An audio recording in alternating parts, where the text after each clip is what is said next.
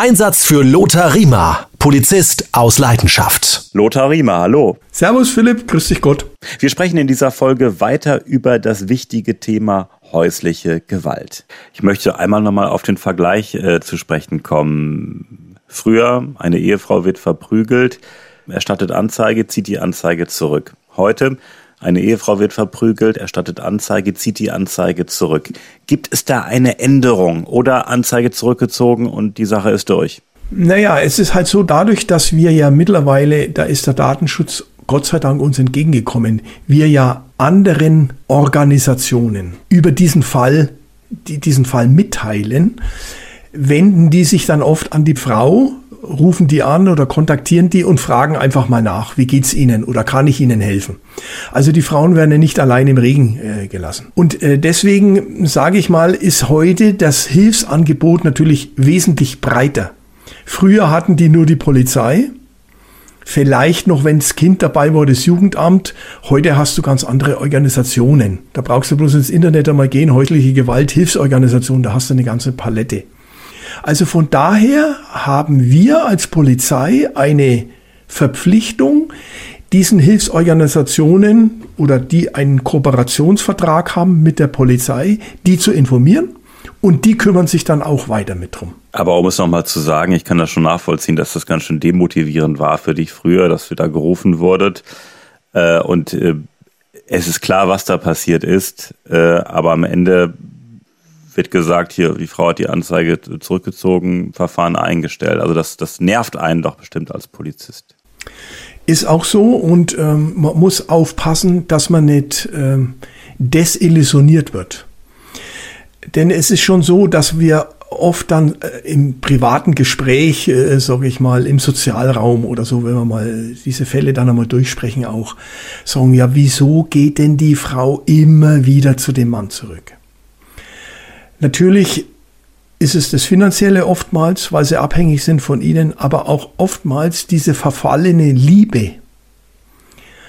Der Mann dann wieder sagt, ja, ich bessere mich und es tut mir leid und, und diese, diese fürchterlichen Männer, äh, sage ich ja, die, die, die dann bald auf den Knien näher rutschen und du kannst mich doch nicht anzeigen und ich, ich nehme das auch alles wieder zurück und es tut mir doch so leid und ich bessere mich und so. Meine Erfahrung ist, äh, Philipp, wenn ein Mann einmal eine Frau schlägt, schlägt er sie immer wieder. Also das ist meine Erfahrung. Ich glaube, man ist dann auch so äh, als Frau in so einem Kreislauf drin. Ne? Also dann ist wieder alles gut und er entschuldigt sich, aber es passiert immer wieder und dann entschuldigt er sich. Das ist im Grunde genommen eine wiederkehrende Geschichte, äh, aus der man nicht rauskommt, äh, ohne dass man einfach die Reißleine zieht. Ist richtig, das ist ein Teufelskreislauf und deswegen bedarf es Personen von außen, die diesen Teufelskreis unterbrechen. Im ersten Angriff wir als Polizei, im zweiten Angriff der Sachbearbeiter, Sachbearbeiterin häusliche Gewalt und vielleicht als dritte Person der Weiße Ring, die Opferschutzhilfe, ähm, das Frauenhaus, was auch immer. Also dieser Teufelskreislauf muss durchbrochen werden. Aber es ist schon krass, dass äh häusliche Gewalt auch früher ja so ein bisschen unter den Tisch gefallen ist, ne? Als nach dem Motto, das gibt's eigentlich gar nicht. Das ist im privaten Umfeld und das ist dann ist dann uns egal. Ja, aber man muss vorsichtig sein. Man darf nicht immer die Gesellschaft von früher so verteufeln, weil es war halt einfach auch gesellschaftlich so akzeptiert. Ich erinnere dran, äh, Kinder, Erziehungsmethode, Kinder schlagen. Ich habe äh, im äh, Unterricht in der Schule auch schon mal eine Ohrfeige bekommen. Da habe ich mich gar nicht beschwert. Was glaubst du, äh, wie oft ich immer Erwatschen gekriegt habe von einem Lehrer? Ich war sicherlich nicht einfach. ich auch nicht, ich auch nicht. Aber nee, das ist ein anderes nee, Thema. Das, ja, ja. Äh, und ich bin dem Lehrer da auch nicht böse. Aber das wäre heute ein No-Go. Das, das geht überhaupt nicht mehr. Und da, da hat sich halt die Gesellschaft gewandelt in ihrer Einstellung. Nochmal, Vergewaltigung in der Ehe, das ist ja ein, eine Sache, das war vorher nur eine, eine Nötigung, sexuelle Nötigung. Und deswegen ist es so wichtig, dass man das erkennt, dass sich die Zeiten ändern und äh, sich darauf einstellt, aber man muss vorsichtig sein, wenn man immer Leute aus der Vergangenheit verurteilt. Warum habt ihr das nicht gemacht? Und was war denn das für eine beschissene Gesetzgebung? Ja, Mai, die Zeiten ändern sich eben. Und ich habe gerade nachgeguckt, die Vergewaltigung in der Ehe ist seit Juli 1997 äh, strafbar nach dem Strafgesetzbuch. Ja, das ist, ist gar nicht so lange her. Nee, das ist eigentlich erschreckend. Und jetzt machen wir mal noch einen kleinen Exkurs zum Abtreibungsparagraphen. Wie lange das gedauert hat, bis der so steht, wie er steht. Und es gibt Länder, siehe USA, die ja Rückschritte machen. Oder Polen. Und das sind alles so Dinge, die Gesellschaft bestimmt sich letztendlich selber, in welche Richtung sie sich bewegt. Und wenn die natürlich äh, eine Politik unterstützen und ich sage jetzt mal in Polen eine Partei wählen, die die Abtreibung verbieten will, dann darf ich die halt nicht wählen. Und wenn ich sie aber wähle, dann muss ich damit rechnen, dass sich halt die Gesetzgebung ändert. Ich meine, das ist ja Demokratie, wer die Mehrheiten hat. Ist richtig. Das ist Demokratie. Und äh, deswegen darf man nochmal nicht einfach Leute verurteilen oder Gesellschaft fordern, wo habt ihr das damals nicht gemacht und das ist ja unmöglich. Nein, das war damals Usus. Und deswegen waren auch wir als Polizeibeamtinnen und Polizeibeamten gebunden an Recht und Gesetz. Und wenn das Recht und das Gesetz das nicht zulässt, dann können wir es auch nicht machen. Aber natürlich schon frustrierend, weil wenn irgendwas auf der Hand liegt und man weiß, das ist so passiert, und am Ende passiert nichts, es gibt keine Konsequenzen, das ist, ist schon heftig. Ne? Ist immer das Frustrierende beim Polizisten auch, ähm, dass er eine Anzeige schreibt und die wird eingestellt, aus welchen Gründen jetzt auch immer. Oder, äh, also Polizeibeamtinnen und Polizeibeamten haben ja vom Grundsatz her ein ausgeprägtes Gerechtigkeitsgefühl. Sonst würden sie den Beruf jetzt nicht ergreifen. Also wir versuchen Gerechtigkeit herzustellen aber die Welt ist so, wie sie ist und nicht, wie wir sie gern haben wollen. Und die Gerechtigkeit bleibt eben manchmal auf der Strecke, sei es, weil es politisch nicht gewollt ist oder sei es, weil es de facto nicht durchsetzbar ist. Du hast schon recht, wir wollen ja auch die äh, gute alte Zeit nicht äh, verteufeln, aber äh, Fakt ist, äh, in Sachen Hilfe, Hilfsmöglichkeiten bei häuslicher Gewalt, äh, da hat sich eine Menge getan. Da gibt es eine Menge Angebote jetzt, äh, die es äh, ja, Betroffenen einfacher macht, äh, Hilfe zu bekommen und äh, Unterstützung zu erhalten. Genau, und deswegen, äh, das war nicht unbedingt eine gute alte Zeit, das war halt die alte Zeit, ja, ja. Weil sie in, in, in etlichen Dingen gut war, aber in etlichen Dingen eben auch nicht gut. Und die Kunst besteht darin, das Gute zu bewahren und das Schlechte hinter sich zu lassen.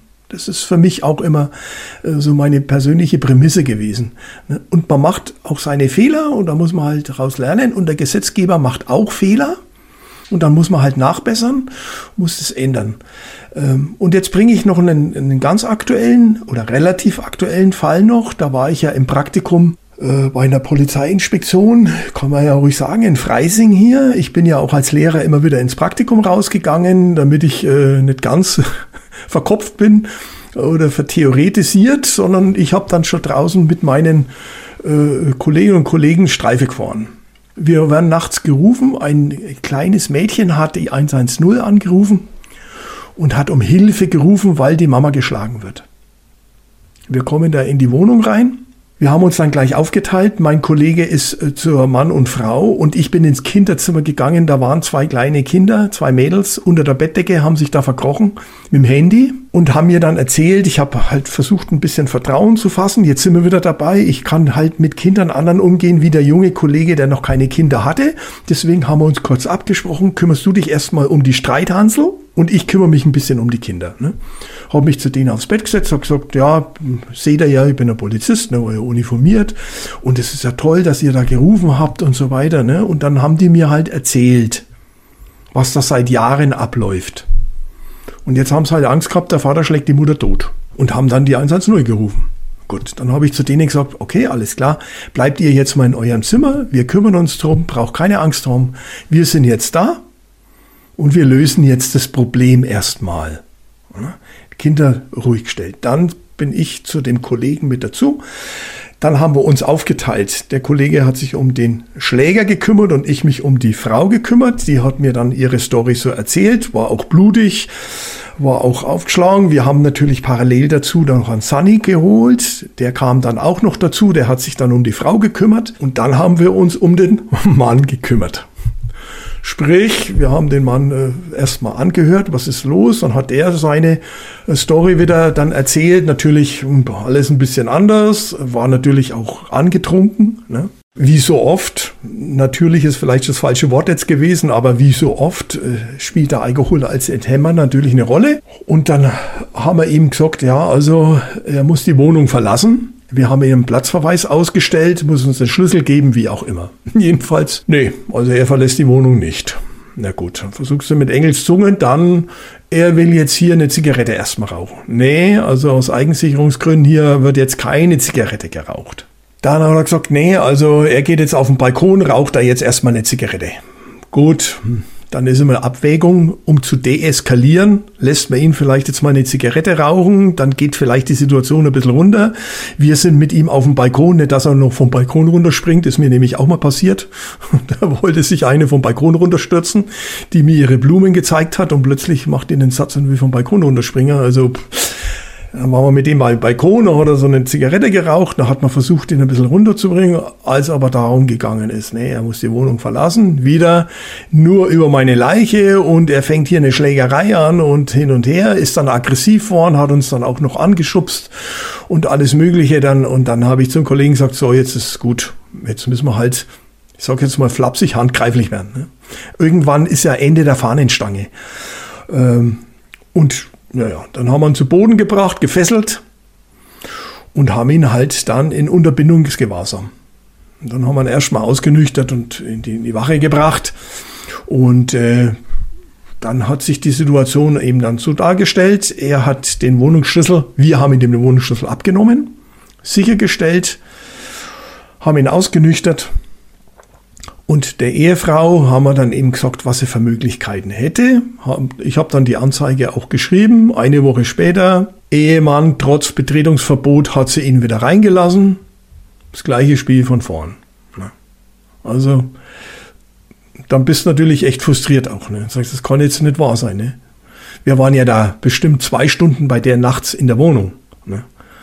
Und dann mit den Kindern auch. Ne? Wir haben natürlich sofort ans Jugendamt auch einen Bericht geschrieben äh, wegen den Kindern. Ne? Das, wenn Kinder heute mitbekommen, dass ihre Mutter geschlagen wird, dann hinterlässt es natürlich Spuren bei den Kindern, das ist ja ganz klar. Und deswegen läuft dann die polizeiliche Maschinerie an. Und letztendlich aber auch nur bis zu einem gewissen Grad. Und dann müssen die Frauen, in der Regel die Frauen, selbst tätig werden. Es hilft nichts. Das heißt, ähm, dann ist das Ganze nochmal passiert und gleiches Prozedere wieder und äh, da war ich dann nimmer im Praktikum. Bloß der Kollege hat mir das dann noch geschrieben, sagt der Loder, du glaubst es nicht. Ne? Also jetzt haben wir denselben Scheiß wieder. Ne? Entschuldigt den Ausdruck, aber es ist einfach so. Da sagst du, mein Gott, was ist das für ein Scheiß jetzt? Also wirklich ähm, frustrierend, aber letztendlich es hilft nichts. Wir müssen immer wieder hin. Auch die Staatsanwaltschaft muss sich der Anzeige annehmen. Und was letztendlich dann rauskommt, ist die zweite Frage. Ne? Aber zum, vielleicht zum Ende der ganzen Geschichte, zu dem Thema vielleicht noch, ein tolles Erlebnis, was ich auf der anderen Seite erlebt hatte. Eine Algerierin, die bei uns lebt, die ist von ihrem Mann vergewaltigt worden und war bei uns am Revier zur Anzeige am Olympiapark. Und ich war nicht bei der Vernehmung dabei, aber wir haben die Frau nach Hause gefahren. Bin über Funk benachrichtigt worden, du könnt ihr die Frau schnell nach Hause fahren so ein Service, den die Polizei macht, der eigentlich so nicht vorgesehen ist, aber es gibt halt so Situationen, da macht man sowas. Und als ich die Frau im Auto hatte, das hat die zu mir gesagt, Sie, Herr Polizist, das ist der Unterschied zwischen Algerien und Deutschland. Wenn ich in Algerien zur Polizei gegangen wäre, die hätten mich im geringsten Falle auch hochkant aus der Wache rausgeschmissen, hätten gesagt, das ist eine Privatgeschichte. Im schlimmsten Fall hätten sie mich selber noch äh, geschlagen oder was auch immer. Und ich gehe zur deutschen Polizei, da wird eine Anzeige aufgenommen und die deutschen Polizisten fahren mich noch nach Hause. Und das ist der Unterschied. In vielen Ländern. Und da bin ich schon stolz auf unsere deutsche Polizei, dass man sowas auch selbstverständlich macht. Das ist Bürgerservice und das ist Schutzmannstätigkeit. Ne? Jetzt sind wir wieder beim Schutzmann. Wir schützen die Bürger. Oder abschließend von mir noch eine Verständnisfrage. Wenn ihr jetzt zur häuslichen Gewalt, wenn ihr jetzt zu einem Fall von häuslicher Gewalt gerufen werdet und ähm, Anzeige wird erstattet, dann wird die Anzeige wieder zurückgenommen. Erfahrt ihr aktiv etwas davon äh, oder erfahrt ihr immer nur äh, davon, wenn dann beispielsweise zwei Wochen später wieder so ein Einsatz genau in der Wohnung, in dem Haus äh, stattfindet? Ja, es, es kommt drauf an. Also die Anzeige wird ja zwar von der Person zurückgenommen, das muss sie ja in der Regel bei der Polizei machen, und zwar bei dem Sachbearbeiter. Also das heißt, da erfahr's ich als Sachbearbeiter oder der Sachbearbeiter, Sachbearbeiterin häusliche Gewalt und schreibt dann einen Bericht an die Staatsanwaltschaft, dass die Person die Anzeige zurückgenommen hat. Wir als Polizei dürfen ja eine Anzeige nicht zurücknehmen. Das darf ja nur die Staatsanwaltschaft. Das heißt, die stellt es dann ein. Oder auch nicht, je nachdem. Ne? Es kann ja ein öffentliches Interesse bestehen oder ich sage, nee, das hat er die schon dreimal durch die Wohnung durchgelassen, jetzt ziehen wir das selber durch. Egal, ob die jetzt eine Strafanzeige stellt oder nicht. Kann ja auch passieren. Dann erfahren wir das. Ansonsten erfährst du es natürlich nicht. Wichtig ist, glaube ich, äh, dass wir an dieser Stelle zum Abschluss ähm, auch sagen, äh, wer von häuslicher Gewalt betroffen ist, körperlich oder auch psychisch. Es gibt Hilfe, es gibt viele Hilfestellen, man muss diese Hilfe nur nutzen, man muss einfach ähm, darüber reden. Ist richtig und das ist mir auch ganz wichtig, äh, das soziale Umfeld, Nachbarn, Freunde, Arbeitskollegen, Ärzte, das sind alles Menschen, die mit diesen Personen zu tun haben. Und die sollen sich bitte nicht scheuen. Der Nachbar soll sich bitte nicht scheuen, zur Polizei zu kommen und zu sagen, ich habe da was gehört oder die Frau habe ich jetzt schon ein paar Mal gesehen, Mensch, die hat ganz blutige äh, oder blaue Flecken überall oder wie auch immer. Das sind so Dinge, die darf man nicht der Polizei überlassen, sondern da ist jeder selber gefragt. Ich als Bürger, als Verantwortungsvoller. Und natürlich das Gefühl, diesen Personen zu vermitteln, ihr seid nicht allein. Wir kümmern uns um euch. Wir schaffen eine Möglichkeit, euch aus diesem Teufelskreis zu befreien. Wir als Polizei in der Regel weniger, wir nur im ersten Angriff, das heißt im Moment, aber langfristig gibt es immer eine Möglichkeit, da rauszukommen, denn es ist nichts Schlimmeres, wie so ein Leben zu fristen und im Extremfall womöglich noch getötet zu werden, weil die Gewalt steigert sich. Klares Statement. Lothar Riemer, ich sage vielen Dank. Ich danke dir, Philipp, dass wir da mal drüber reden konnten, weil das war mir schon wirklich ein ganz großes Anliegen. Und Lothar, äh, wichtig ist auch, wir freuen uns über Fragen. Also Wünsche, Fragen, Anregungen einfach schicken an uns. Na klar, einfach äh, auf die Homepage gehen und da unten runter scrollen und dann reinschreiben. Vielleicht hat der eine oder andere äh, von den Zuhörern mal eine Frage oder auch ein Thema, was wir beackern sollen. Also polizeiliches Thema, ich kann ja nicht über alles reden, aber das ist eine wichtige Geschichte, die finde ich äh, toll, wenn jemand schreiben würde, und sagt, ah, das und das Thema, dann würden wir uns darum kümmern. Also gerne schreiben über die Homepage www.polizistausleidenschaft.de oder Sie schicken ganz einfach direkt eine E-Mail an lothar.polizistausleidenschaft.de. Und in genau zwei Wochen sprechen wir über Russland, Lothar. Und äh, da ist direkt die Frage, du warst in den 80er Jahren als Sicherheitsbeamter in der deutschen Botschaft in Moskau. Hast du da Russisch äh, schon gekonnt? Hast du es gelernt? Wie war das? Also wir mussten es nicht können. An der Botschaft logischerweise wird er Deutsch gesprochen, aber mich hat es interessiert. Ich war ja da gerne in dem Land und deswegen habe ich mir auch mal eine Zeit lang eine Dolmetscherin genommen äh, und habe dann da versucht, Russisch zu lernen. Was ich ganz gut beherrscht habe, war das Lesen. Äh, war ja wichtig, in der U-Bahn rumzufahren und so weiter. Mit der Sprache hat es dann ein wenig gehabert, vor allem mit der Grammatik, die ist ja sehr schwierig. Aber ich konnte mich einigermaßen so ein bisschen auf dem Markt äh, einkaufen oder wie auch immer. Das ging. Und die Frau, die dir so ein bisschen das Russisch beigebracht hat, äh, die war wahrscheinlich vom äh, Geheimdienst, vom KGB, oder? Natürlich, die sind mir, oder die, die Leute werden dir ja zugewiesen, du hast ja keinen Einfluss darauf, du, du inserierst ja nicht in der Zeitung, suche Dolmetscherin oder Lehrerin, sondern du stellst einen Antrag oder hast einen Antrag gestellt an die offizielle Behörde und dann ist mir die zugewiesen worden. Mehr aus Russland, dann in der nächsten Folge. Lothar, bis zum nächsten Mal. Macht es gut, Leute. Servus, Philipp. Dos vidanie. Das heißt? Auf Wiedersehen.